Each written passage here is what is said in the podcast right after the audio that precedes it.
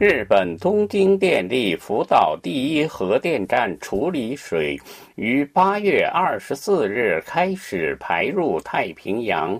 中国海关总署在八月二十四日当天宣布全面暂停进口日本水产品。中国是日本水产品最大的出口目的地，中国禁运对日本的水产业造造成重大打击。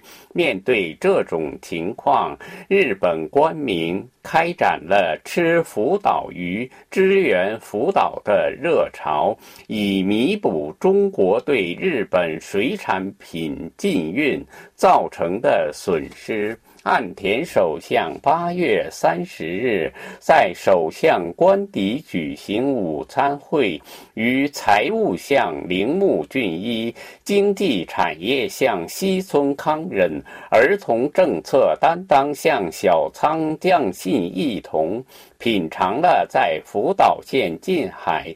捕获的比目鱼、生鱼片等，日本政府还将这一情景做成视频。岸田首相在视频中呼吁消费包括福岛在内的三鹿长盘的海鲜等。公益财团法人日本国家基本问题研究所在产经新闻等发表意见广告写道。让我们吃美味的日本海鲜，战胜中国的横暴。日本每年对中国和香港的水产品出口额约为一千六百亿日元。如果我们每人，比平常多吃一千日元多一点的来自福岛和日本其他地区的鱼类和贝类，日本约一点二亿人口可以弥补这一千六百亿日元的直接损失。安全又美味，多吃增加营养，带着灿烂的笑容战胜中国。而日本各地纷纷举办以出售福岛水产品为中心的大集市，开展吃福岛鱼、支援福岛的运动。